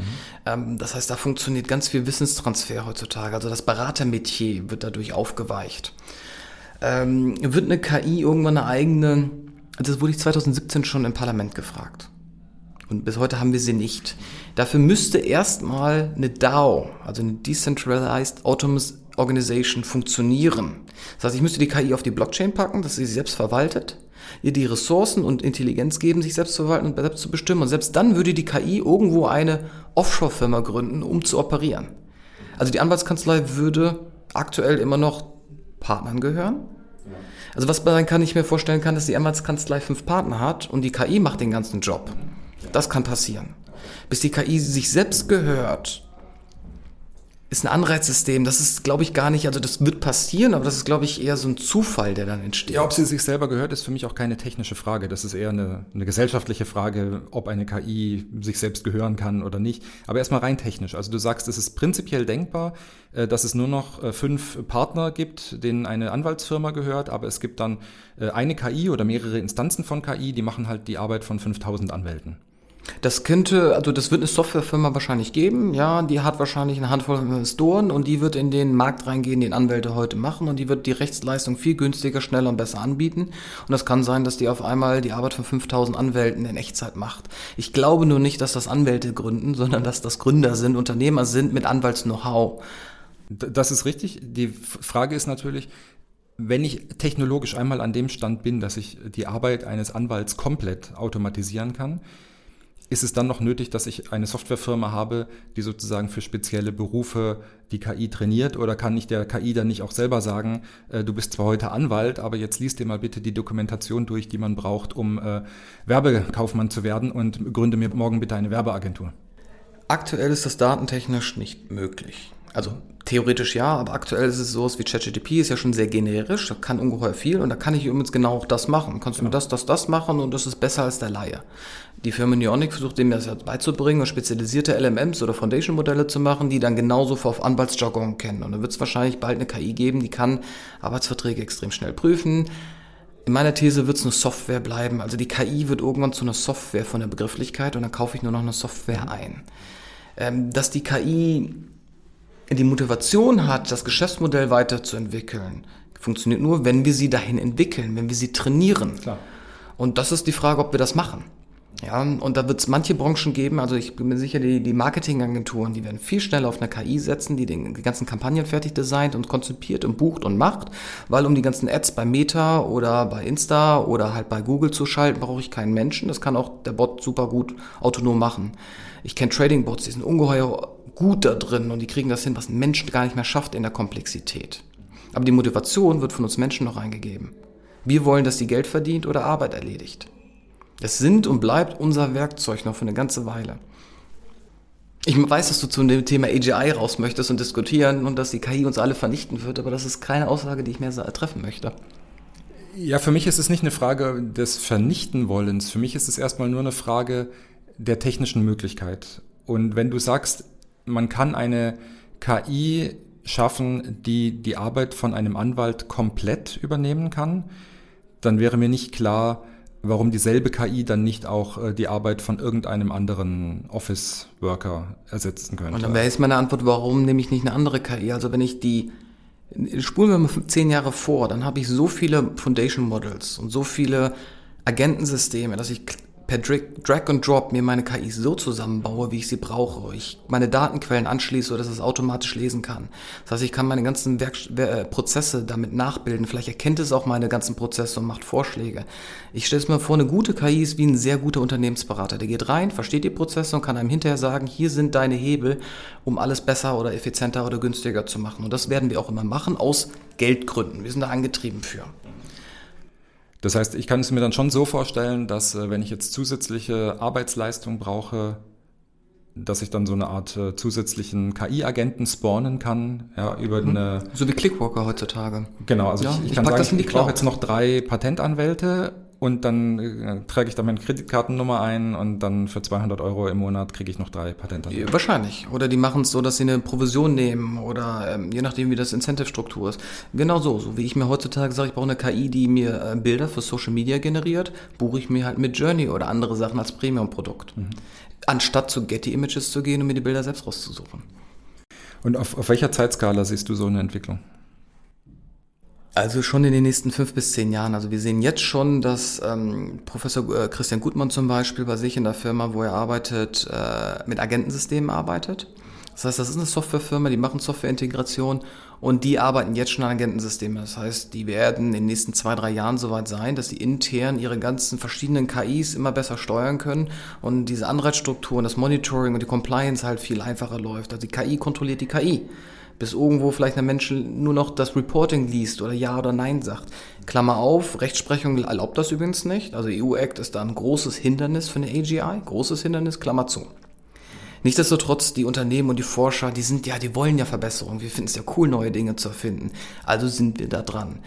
Ähm, wenn wir es geschafft haben, unsere deutsche Industrie zu automatisieren und zu digitalisieren, dann werden wir in zehn Jahren die ersten Fabriken haben, wo wahrscheinlich keine Menschen mehr rumlaufen. Oder andersrum formuliert, das Bild von der Fabrik der Zukunft besteht ja aus zwei Lebewesen. Ein Mensch, ein Knopf und ein Hund. Und der Knopf ist der Ausschalter. Und der Mensch ist dafür da, auf diesen Knopf zu drücken. Und der Hund ist dafür da, dass der Mensch es nicht tut. Der Hund, was, was macht der Hund genau? Ja, der Hund ist eigentlich dafür da, dass der Mensch nicht einschläft, sagt man immer so in der Analogie, oder aufpasst, dass er keinen Umfug macht. Okay, also der, der Hund gibt dem Menschen seinen Daseins. Ja, wahrscheinlich. Also wahrscheinlich, weil sonst Hund. ziemlich einsam wird. Aber, also Spaß beiseite, das würde ja bedeuten, dass ich dann in zehn Jahren nur noch sehr wenig bis gar keine Wissensarbeiter mehr brauche. Also Leute, die an einem Schreibtisch sitzen. Wir sind so kreativ, neue Jobs zu erfinden. Im Moment bekommt ein Prompt-Engineer 300.000 Euro aufwärts. Im Moment laufen richtig gut Workshops zum Prompt Engineering. Also für unsere Zuhörer, das ist die Art, wie ich heute KIs steuere. Also so wie ich früher gelernt habe, Google zu bedienen, ähm, muss ich heute lernen, mit welchen Befehlen kriege ich das meiste aus Midjourney oder DALL-E oder ChatGDP raus. Ja. Das heißt, das ist ein Wissen, allein der Education-Markt dafür ist ein riesiges Thema. Mhm. Ständig entstehen neue Tätigkeiten. Die Herausforderung ist es, sich umzuschulen. Das heißt, wenn ich vor einem Fließband stand, muss ich jetzt in der Lage sein, danach ein System zu bedienen, das die Maschine, also ich habe wirklich, weil ich komme aus dem Automobilbereich. Früher war der, ähm, und die Firma hat mir so schön gesagt, ja, wir haben KUKA-Roboter eingeführt und wir brauchten mehr Menschen mit mehr Produktivität. Mhm. Also in der richtigen Kombi, anstatt zehn Leute am Fließband zu haben, habe ich zehn Roboter, die den doppelten Output haben. Und die zehn Leute wurden in der Firma verteilt. Zwei steuern den Roboter jetzt, anstatt acht. Ja. Und die anderen sind in den ganzen Logistikprozessen auf einmal involviert, weil ich mehr Produktion habe und mehr Hilfe brauche. Also bei, bisher war es so, dass Firmen, die effizienter laufen, auch mehr Mitarbeiter gebraucht haben. Auch die ganzen Tech-Firmen sind alle gewachsen. Genau, wobei sich aber in der Vergangenheit ja auch Arbeitsfelder massiv geändert haben. Mhm. In der Vergangenheit typischerweise zum Guten, also von harter körperlicher Arbeit über die Steuerung von mhm. maschineller Arbeit und dann schließlich zur noch nicht einmal mehr physischen Steuerung, sondern zur softwaretechnischen Steuerung dann von Robotern zum Beispiel. Ähm, die Frage ist aber, kann das so weitergehen? Weil wenn ich jetzt eine KI habe, die die geistige Leistung eines Menschen ersetzen kann, was sind die Tätigkeitsfelder, auf die sich der Mensch noch zurückzieht? Also in den 70er Jahren hatten wir genau das. Die Industrialisierung und die Robotik äh, hat massive zu Umschwenkungen geführt, dass viele Blue-Collar, also Leute, die physisch arbeiten, ihre Jobs verloren haben. Deswegen gab es ja auch 60er, 70er so viele Unruhen. Ja, das war ja so ein großes, gerade unter Nixon-Area wurde das erste Mal über das äh, bedingungslose Grundeinkommen diskutiert. Jetzt kommt es so, dass die KIs die Leute hinter den Schreibtisch ersetzen. Ergänzen und ersetzen. Und auf einmal trifft es uns. Uns beide. Wir sitzen hier beide mit dem Hemd vorm Schreibtisch. Genau. Ähm, das ist ganz spannend, weil wir auch eine andere Lobby haben. Ja, wir sind auch anders repräsentiert in der Gesellschaft. Und da bin ich mir noch sehr gespannt, wie das funktioniert und wie das ist. Aber natürlich haben wir jetzt gerade diese Welle, dass Leute mit einem akademischen Abschluss überflüssig werden. Ironie der Geschichte ist aber, dass die, die manuell arbeiten da draußen, absoluten Engpass haben. Absolut. Jeder, der von uns in die Bar oder Restaurant geht, weiß, es gibt kein Personal mehr. Müllabfuhr, kein Personal mehr. Krankenschwestern, Hebammen, riesiges Problem. Die ersten Krankenhäuser, also ich bin Hundevater, ich habe einen Hund, ich finde keine Klinik mehr, die nachts offen hat, wegen Personalmangel. Also da, wo wir Leute brauchen, die Menschenarbeit machen, nämlich Empathie, Mitgefühl oder auch nur physische Sachen. Feinmotorik. Feinmotorik. Ja. Das haben wir gar nicht mehr. Das ja. heißt, das haben wir wegrationalisiert und ersetzt. Aber das fehlt uns interessanterweise jetzt. Das heißt, das sind so Wellen. Das heißt, ja. irgendwie werden erstmal ganz viele Schreibtischjobs nicht mehr entstehen oder wegrationalisiert und fups, zehn Jahre später fehlen die uns wahrscheinlich doch alle wieder. Dann haben wir zu wenig Mathematiker und Astrophysiker, die oder zu wenig Philosophen gehabt, weil wir das vernachlässigt haben. Mal gucken. In der Science-Fiction-Literatur gibt es ganz, ganz interessante Antworten dafür. Du bist ein großer Fan von Science Fiction. Was sind aus deiner Sicht die interessantesten Zukunftsvisionen, die uns vielleicht auch den Weg weisen können in diese Zukunft? Ähm, ja, die Schwierigkeiten sind mannigfaltig. Also zum einen glaube ich, dass wir so das Thema der Klimaanwärmung und das Artensterben, also der Biodiversität nur hinkriegen mit KI. Ja, wir Menschen sind leider zu korrupt und zu gierig, um wirklich selbstlos am Ende als Kollektiv zu agieren. Ähm, das heißt, wir brauchen da eine höhere Intelligenz, die uns hilft. In der Science-Fiction-Literatur gibt's die ich nenne Hard Science Fiction und die äh, entfernte Science Fiction.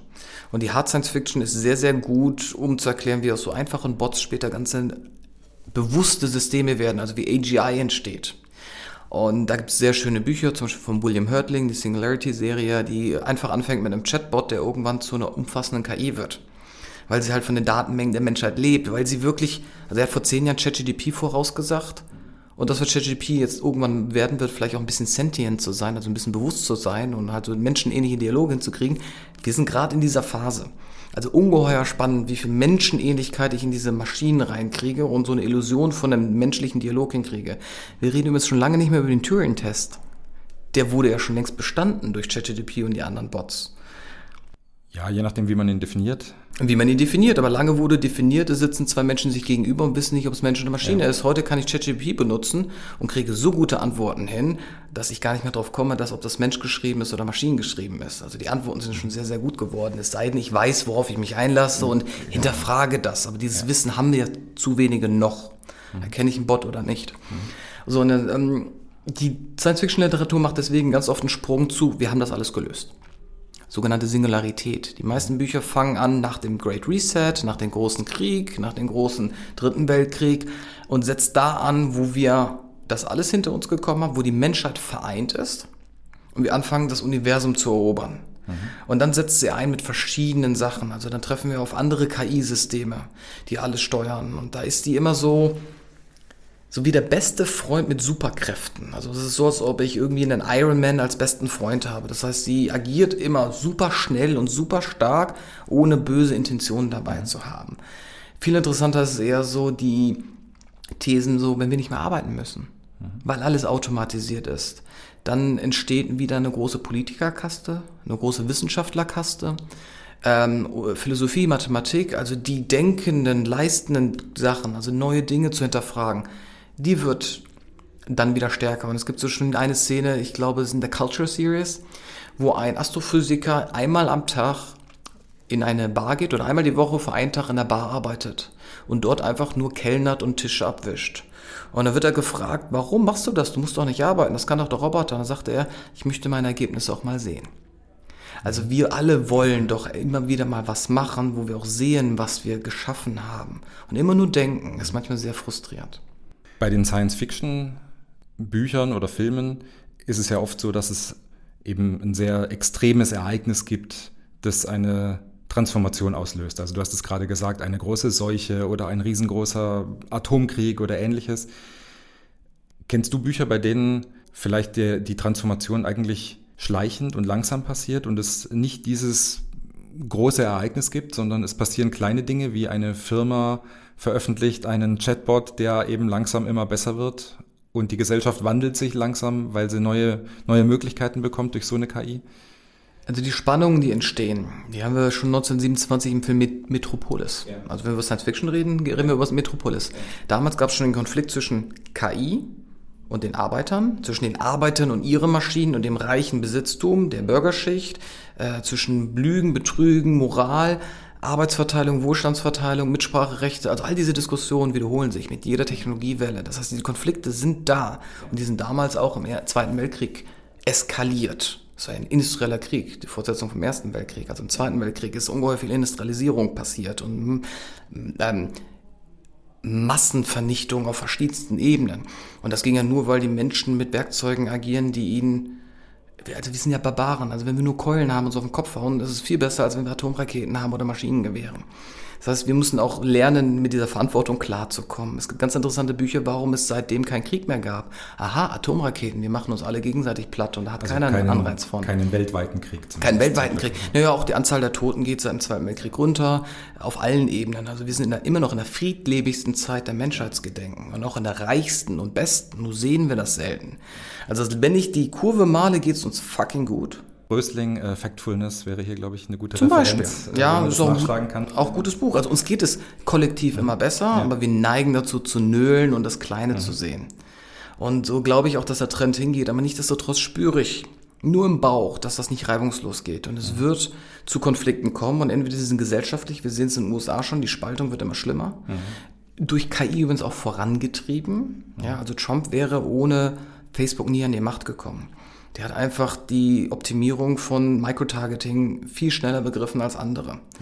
Und das heißt, Konflikte werden da sein, die werden sich nicht lösen. Ich habe immer nur die Hoffnung, und in der Literatur ist es immer das Gleiche. Irgendwann ist der Kapitalismus durch und wir kommen zu etwas, und da gibt es keinen Begriff für, mhm.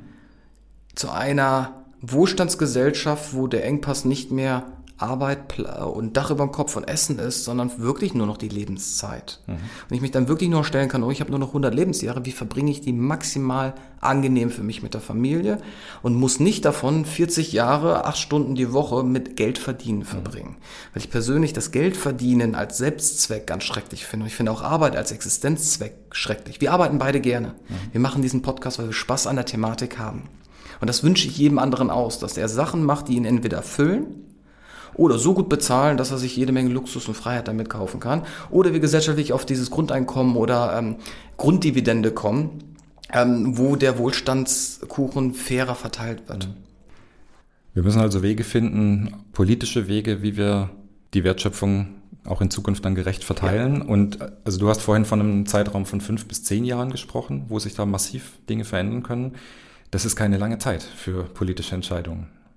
Wir haben in der Politik ein großes Problem und ich hatte die Tage einen Gedanken, den ich aber nicht laut aussprechen wollte, es braucht es eine neue Partei. Weil das Kernproblem der deutschen Politik ist ja, dass der Staat, der Verwaltungsstaat noch sich ziemlich anfühlt wie unter preußischen Regime. Also der Staat ist die Hoheit, das Volk ist der Diener und der Staatsbeamte bestimmt, wann ich mein Perso veröffentlichen, verlängern darf und er bestimmt, wann ich meine Geburtsurkunde kriege und der Staat ist schon lange keine Servicegesellschaft mehr für seine Bevölkerung. Und ich finde es eine massive sogar Ausbeutung. Also unsere Steuerlast ist ja katastrophal. Spitzensteuersatz bei 60.000 Euro. Ja, wollen Sie jetzt anheben? 60.000 Euro, damit kann ich mir nicht mal eine Miete in Berlin oder München leisten. Heißt, heutzutage ist man reich, wenn man mehr als 3000 Euro, glaube ich, im Monat verdient. Die durchschnittliche Miete in Berlin für eine vierköpfige Familie ist zweieinhalbtausend Euro. Das ist nicht utopisch. Unsere Politik ist schon lange weltfremd und versteht schon lange nicht mehr, wie die Probleme sind. Das heißt, die Leistungsträger werden noch stärker besteuert und das setzt vollkommen falsch an. Mein radikaler Ansatz ist, gar keine Einkommensteuer mehr bis zu 100.000 Euro oder 60.000 Euro. Arbeit muss sich wieder lohnen.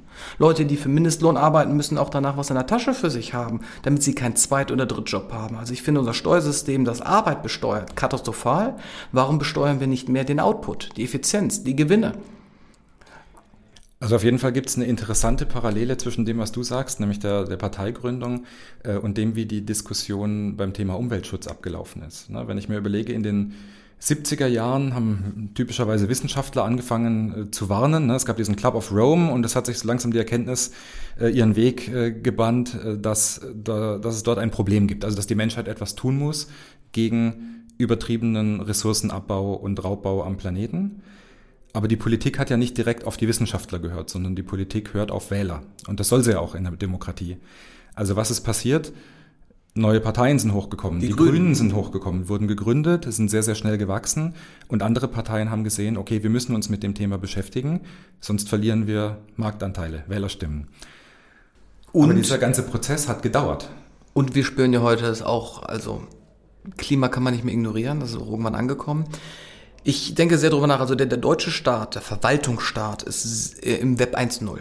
Also ich kann auf eine Webseite gehen und mit Öffnungszeiten eingucken. Web 2.0 wäre, ich könnte dem Staat auch meine Daten schicken und er verlängert meinen Reisepass oder gibt mir meine Urkunde oder meine Aufenthaltsgenehmigung, ohne dass ich eine Nummer ziehen muss und mich anzustellen habe.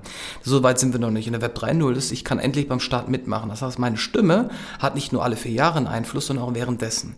Das muss nicht unbedingt zu mehr Populismus führen, sondern kann auch dazu führen, dass die Leute ein bisschen mehr nach Zeitgeist ihren Einfluss haben können und so wie so Mikrowahlen haben. Also auf lokaler Ebene können sie viel mehr mitbestimmen und je komplexer die Themen sind, desto eher muss ich meine Stimme delegieren auf Abgeordnete, die teilweise die Komplexität auch nicht verstehen. Siehe Bankenkrise 2008. Ja. Ähm, wir müssen also das ganze Wahlsystem oder Mitsprache, also das Stichwort heißt Liquid Democracy, flüssige Demokratie, das muss funktionieren. Und ich sehe keine bestehende Partei, die es löst. Also auf dem rechten Spektrum kann die AfD das gar nicht, die ist nur der Rückschritt, die hat keine Lösungen. Die Linken äh, auch nicht, die Grünen sind leider ähm, nicht technologieaffin genug. Die ähm, SPD hat gar keine Agenda für, für, für, für Technologie. Eigentlich hat es nur die CDU und die Liberalen, aber die zusammen kriegen keine gesellschaftliche Mehrheit mehr hin. Und wir brauchen vielleicht eine neue Partei oder einen starken Push von den bestehenden Parteien, die sagen, wir wollen dieses Land mal reformieren. Und das ist bei den Wählern leider noch nicht angekommen. Und ähm, da sagt man immer, das, wir, leiden noch nicht genug. Und das sehen wir auch immer, der Bösewicht im Film sagt, nein, erst müssen wir alles zerstören, um es wieder aufzubauen. Als ich jung war, wollte ich auch alles kaputt machen und wieder aufbauen. Jetzt bin ich etwas älter geworden und sage, nee, das ist mir zu anstrengend, bürgerkriegsähnliche Zustände zu haben, ja, um plündern durch die Straßen zu fahren. Ähm, ich hoffe, dass wir das vorhin kriegen. Ob es eine neue Partei braucht oder eine der bürgerlichen Parteien mal endlich das Ruder rumdreht, gute Frage. Dann ist ja auch die Frage, wie kriege ich es hin, den Verwaltungsstaat zu reformieren, weil der ist richtig verkrustet. Ich kenne genug Staatssekretäre, die neu in ihren Jobs reingekommen sind und keiner hat was Gutes an der Verwaltung zu lassen. Es ist richtig hartes Geschäft. Die kommen rein, wollen die Welt bewegen und am Ende sitzen sie nur in Meetings und Budgetdiskussionen und haben nichts bewegt, weil die Struktur es nicht zulässt. Wobei das, das operative Problem, eine Verwaltung effizienter zu machen, ist wahrscheinlich auch eine Herkulesaufgabe. Und ich also ich würde es äh, konzeptionell erstmal separieren von dieser KI-Diskussion, weil in der KI-Diskussion ist, glaube ich, das erste Problem, dass das Problem noch gar nicht erkannt ist. Ja, also wie viele, ähm, in, in wie vielen Parteiprogrammen steht denn drin, dass sich die Gesellschaft komplett transformieren kann? Über einen Zeitraum von fünf bis zehn Jahren durch Technologien wie starke KI. Es sagt ja keine. Es sagt keine. Es sagt keine Partei. Das man macht sich auch nicht beliebt, wenn man das sagt. Man wird nicht gewählt dafür. Inoffiziell hat mir eine Partei mal nahegelegt, Herr Westerheide, wir wissen, wir müssen massiv investieren, aber wenn wir das in uns, also in KI und Krypto investieren, mhm. aber wenn wir das in ein Wahlprogramm schreiben, werden wir nicht gewählt. Mhm. Ich würde erstmal anfangen mit einer Zukunftsstrategie, ja, also Perspektive, wo wir uns hinentwickeln als Gesellschaft. Mhm. Wie kriegen wir es denn hin, dass wir kein Freilichtmuseum sind, sondern es Utopie ist? Mhm. Ich lebe bewusst hier, weil ich Deutschland für einen lebenswerten Ort halte, weil die immer noch viele tolle Stärken haben. Ich bin nicht in China geblieben, wo man mir sehr viel Geld geboten hat. Ich bin nicht in den USA geblieben, wo ich hätte viel mehr Geld verdienen können. Ich bin aufgrund meiner Werte und Familie und Hintergründe hier geblieben. Und ich kämpfe auch, um hier zu bleiben, um weiterzumachen. Und davon gibt es jede Menge in Deutschland. Es gibt jede Menge Leute, die Reformen wollen, die Veränderungen wollen. Aber die trauen sich nicht mehr zu sprechen. Ja, wir sind doch heutzutage in so einer Cancel Culture gelandet, wo doch unbequeme Meinungen auch nicht mehr populär sind oder nur noch geschrieben werden oder sofort Filterblase heißt. Es ist nicht mehr einfach heutzutage eine Meinung öffentlich zu äußern und ich kenne ganz viele Leute, die sich nicht mehr trauen, weil sie Angst vor diesen sogenannten Shitstorms haben. Wo du gerade von sozialen Medien sprichst, das ist ja auch ein schönes Beispiel für eine Technologie, der man irgendwo freien Lauf gelassen hat. Die übrigens und heute, ich würde sie immer noch als KI bezeichnen. Ja, also jeder soziale Algorithmus ist ja ein Algorithmus, der steuert, was du siehst und was du kriegst und automatisiert ist. Ja, also es steckt KI in gewissem Sinne dahinter, aber ich. Aber ohne Bewusstsein KI, und Genau, also ohne Bewusstsein ist es sehr, sehr spezialisiert und ich denke, soziale Medien funktionieren im Prinzip auch ohne wirkliche KI, ja, sondern es sind einfach, es sind relativ simple Mechanismen. Nein, dann hätten wir sie nicht. Der Grund, warum äh, Facebook so erfolgreich geworden ist und kaputt gegangen ist, ist, weil die Algorithmen dieses Klicken optimiert Klar, haben. es wird optimiert, die Nutzer werden süchtig gemacht, dadurch, dass ihnen immer der perfekte Inhalt angezeigt TikTok, wird. Algorithmus. Das ist ganz klar eine, eine. Optimierung durch, durch KI. Aber insbesondere ist es ein Beispiel für durchaus auch transformatorische Änderungen, die passieren können, dadurch, dass man eine Technologie einfach laufen lässt und keine wirkliche große gesellschaftliche Debatte darüber hat und auch keine politische Regulierung hat, beziehungsweise die, Poli- die Regulierung viel zu spät kommt. Ne? Wir sehen es insbesondere in den USA, noch schlimmer als hier, dass also das Land zutiefst gespalten ist, dass wir Zustände haben, die man sich vor einigen Jahrzehnten dort hätte nicht denken können, also Sturm aufs Kapitol und, und dennoch die Möglichkeit, einen Herrn Trump nochmal als Präsidenten möglicherweise zu wählen. Das hätte man sich vor, vor 20 Jahren nicht vorstellen Doch, können. die Simpsons haben es ja immer gesagt. Die Simpsons. ja, aber also, dass so etwas überhaupt möglich ist, hätte man sich vor einiger Zeit eigentlich nicht wirklich denken können. ne? Jein. Wenn ich in die Geschichte gucke, interessanterweise gab es immer wieder Populisten, die damit Erfolg hatten. Ähm, Punkt.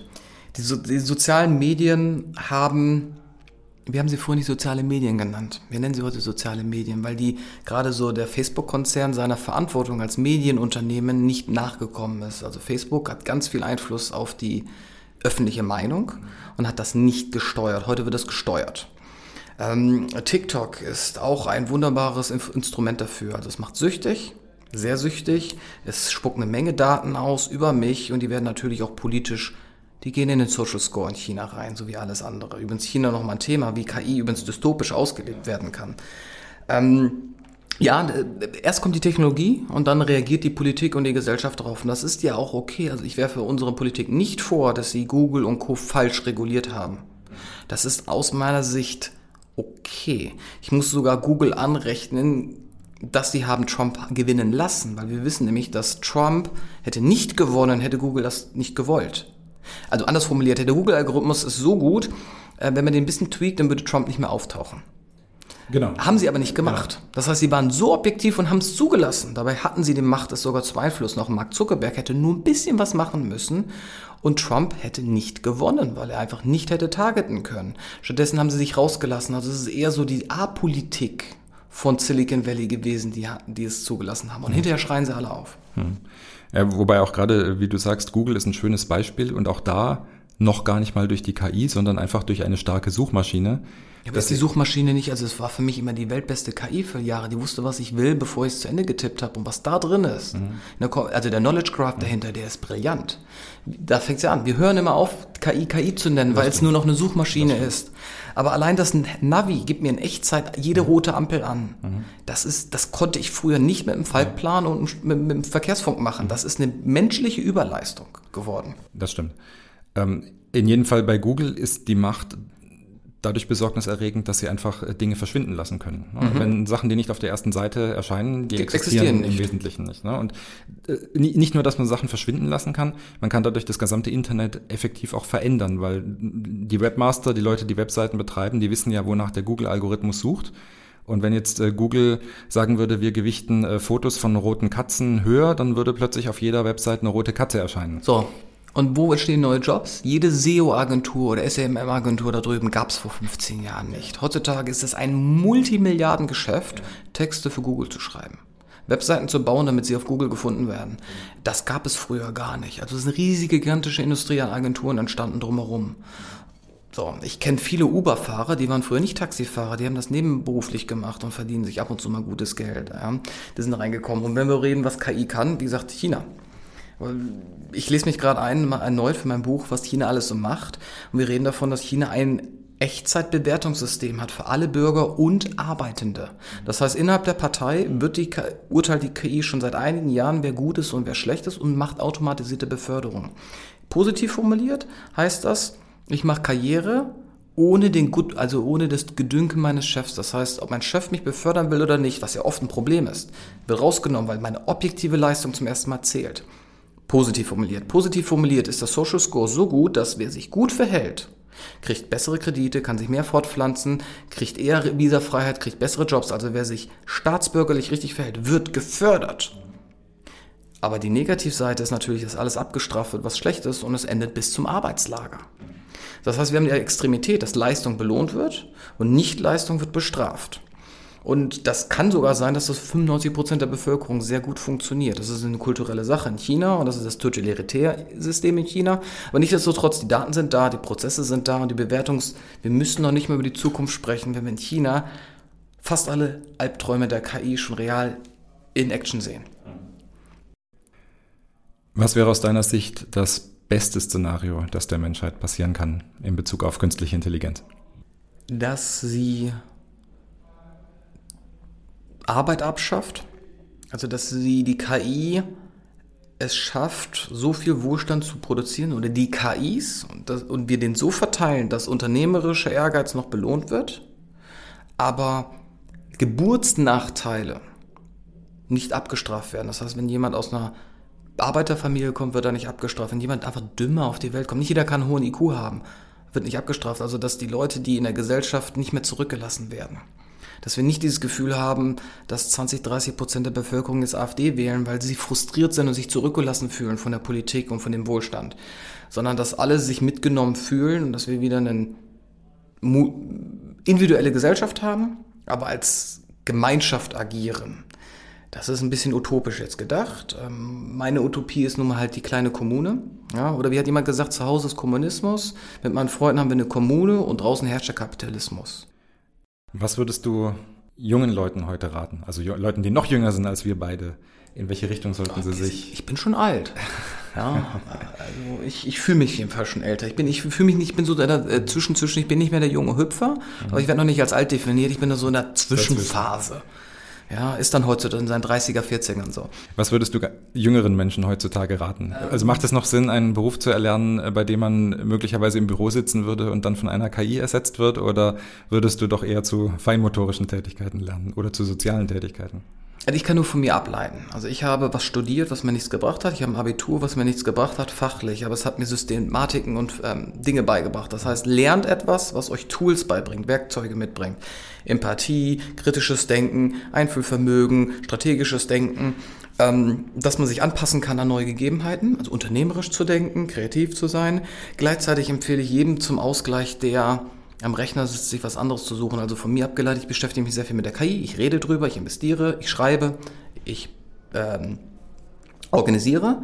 Und mein Pendant dazu ist eine Waldhütte, die offline ist, wo ich über Jahre physisch Gräben, Wassersysteme angelegt habe, Bäume angelegt habe, riesige Wallanlagen angelegt habe, um zu bepflanzen und alles manuell mache, ohne jede Art von Maschine. Und das ist mein perfekter Pendant dazu. Es hält mich körperlich fit, es befreit mich geistig und ich finde den Einklang zur Natur oder anders formuliert, wenn jemand montags morgens vor mir sitzt und hat noch dreckige Fingernägel, dann finde ich das sympathisch, weil diese Person hat sich mal die Hände schmutzig gemacht und nicht nur schöne Worte hinterlassen. Ja, vielen Dank, Fabian, für dieses fantastische Gespräch. Es war mir eine große Freude und sehr interessant, äh, mit dir über künstliche Intelligenz zu sprechen. Und ich freue mich auf die nächste Rise of AI-Konferenz. Definitiv. 15.05.2024, ähm, ja, Rise of AI. Genauso gibt es auch noch den deutschen KI-Monat, den machen wir mit. Das heißt, da gibt es äh, 80 bis 100 andere Veranstaltungen quer durch Republik. Das heißt, lieber Zuhörer, liebe Zuhörerin, merke dir den Mai vor, weil der Mai, kleines m, großes AI, ist unser Monat, wo das Ökosystem sich repräsentiert. Lieber Helmut, ich danke dir für diesen Podcast. Ähm, das hört man leider vielleicht nur etwas. Wir sitzen hier bei gefühlten 40 Grad. Das ist halt ein heißes Thema. Es ist ein sehr heißes Thema heute. Vielen Dank, Fabian. Dankeschön. Dies war mein Gespräch mit Fabian Westerheide. Ich verabschiede mich mit einem Zitat der Roten Königin aus dem Buch Alice hinter den Spiegeln von Lewis Carroll. Hierzulande musst du so schnell rennen, wie du kannst, um auf derselben Stelle zu bleiben. Wenn du woanders hin willst, musst du doppelt so schnell rennen.